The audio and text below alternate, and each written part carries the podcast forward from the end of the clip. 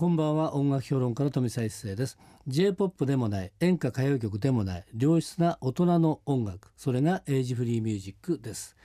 毎週4日連続でお送りしておりますが月曜日と明日火曜日明けて火曜日水曜日のこのコーナーはエイジフリーミュージックを生み出したアーティストやその名曲の誕生を支えた人物をお迎えしてお届けするトークセッションです。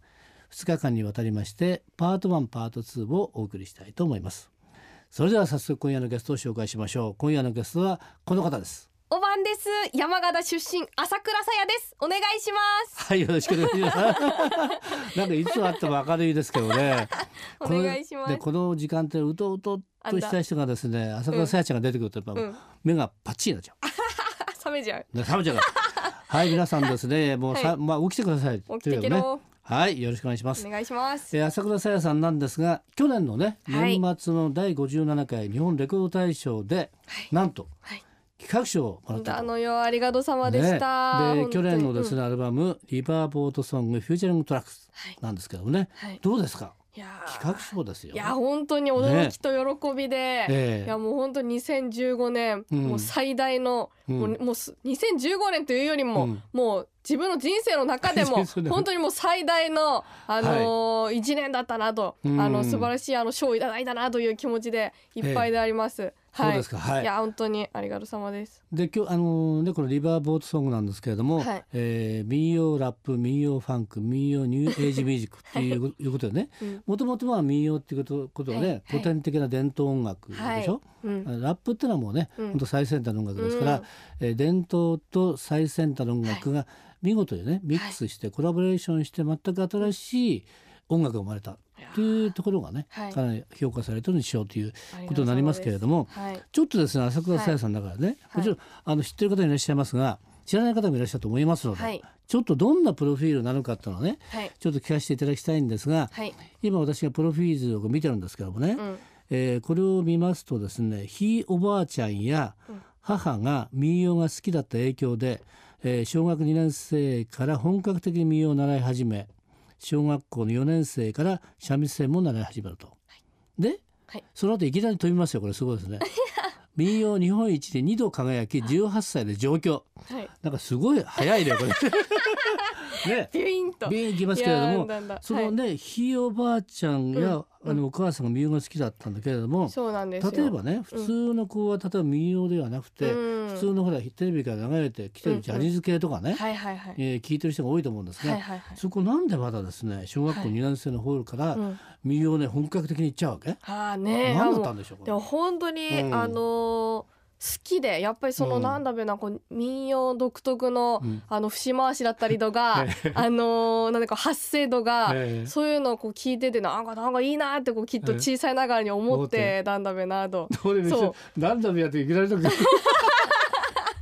もうだからあのーなんていうかあの例えばあのー鼻歌とかって好きな歌がこう出てくるじゃないですか、えそれがこう民謡だったりしていたので、うん。もう本当にちっちゃい時から民謡好きえで、うん。でやっぱりこう私もちゃんと歌いたいって言って、うんうんうん。はいあの始めましたね。そんで誰か先生についてるのその時はそうですそうですそうです。はい、でよくほら民謡の人で、まあ、僕いくつかでゲストで来るんだけども、はいはいはい。いろいろ歯があるじゃない、はいはいはい。とかさあの要するに家元の人もいるけれども、はいはいはい普通の人は民謡をやる場合どうどうしたらいい？あでもあの先生とかがこういらっしゃるので、先生一応ついて弟子になると、そうですね。はい。そっからどうなるわけ？あのうん歌が歌いたいってなったらあのうんもう聞くですね。もう聞きます。聞く、聞きまくってう。んであのここのあの伸ばすところはうんこれにしてこう伸ばすんだとか、うんでここでこうコロコロコロと入れるんだとかっていうのをうん、いっぱい聞いていっぱい練習します。だだから毎日練習してましたね。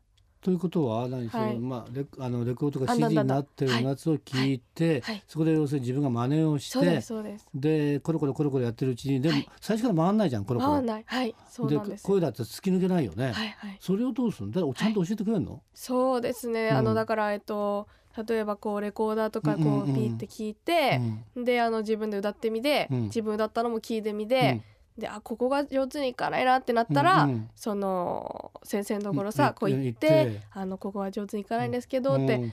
言ってで教えてもらったりとか、まあでも、うん。そのやっぱりその教えてもらっても自分の喉は自分しか持ってないじゃないですか、うん。だからやっぱこうあの教えてもらってそれをこう一生懸命こう、うん。そこに近づくように練習するみたいな。先生はできるかもしれないけど自分だとできないもんね。そうですね。そこをなんでできなんだべさとか言うんいながら考えながらはい教えてもらいながらはい。なるほど。ね。あとそれからね、うん。あの普通の音楽の場合っていうのは、はい。例えばレコード会社のオーディションとか、はい。えープロダクションのなんかオーディションとかってあるけれどもあ,、はいはい。の民謡の世界ではどうどうしたらこうステップアップしていくの？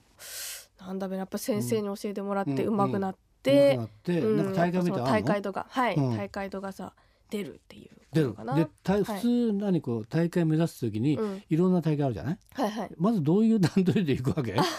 いきなりただ日本一とか難しいじゃん。あ。そうです。だからエントリーして、うん。地区大会みたいなのがあるんですよ、えーでそこで勝ち抜いで、で全国大会があって、うんっていう感じですかね。で全国大会で何、日本一になっちゃったの、それ少年少女の、うん。えー、と全国大会があって、うん。その時に日本一をいただきまして。はい。はい。それ最初日本一になったのいいく？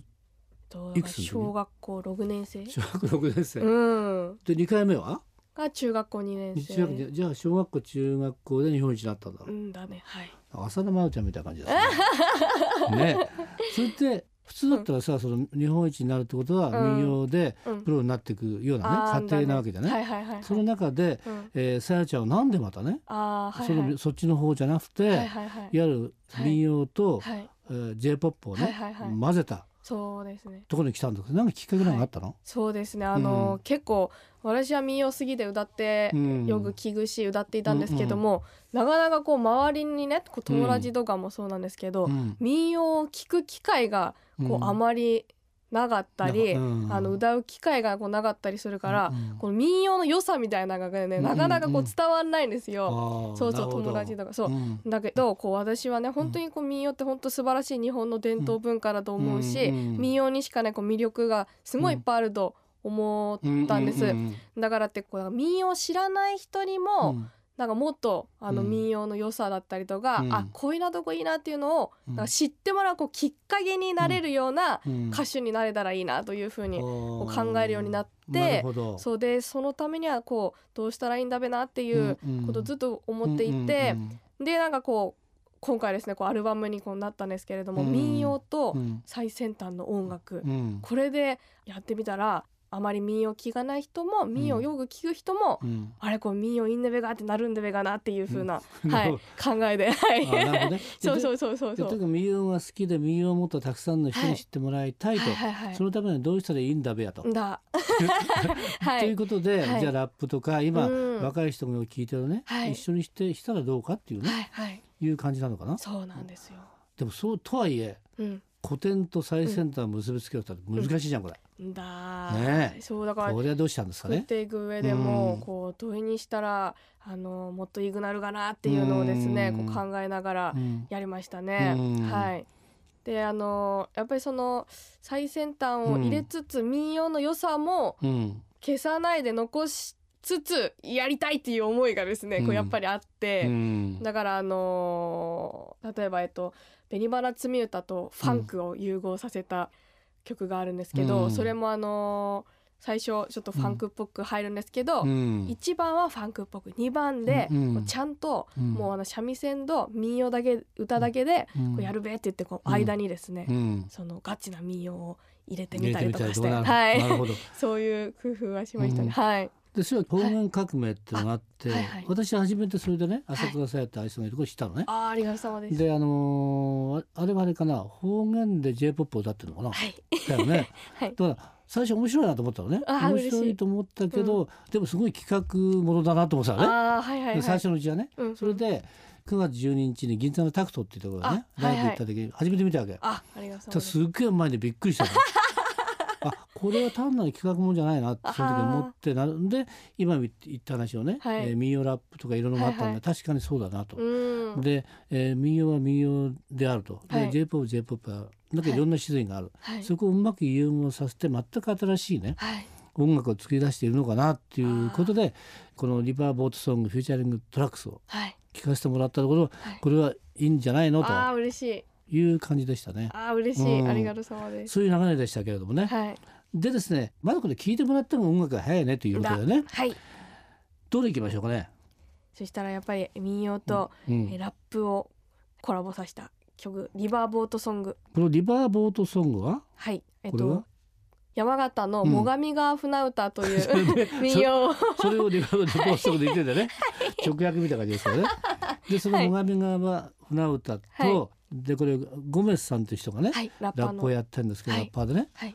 これはどこが聞きどころですか？そうですね。やっぱりうん。あの壮大な、あの最上川船歌と、はい。あの現代的な、えっとうん。ラップのコラボをですねはい。ぜひ聴いていただきたいなと思います。なるほど。はい。それではですねその曲が入っているアルバム「リバーボートソングフューチャリングトラックス」がレコード大賞の企画賞を取ったということなので、えー企画賞の名に名にですね恥じない多はい。分すごい素晴らしい歌だと思いますので、はい。えーぜひ曲紹介お願いできますか？はい、はい。なら聴いてください。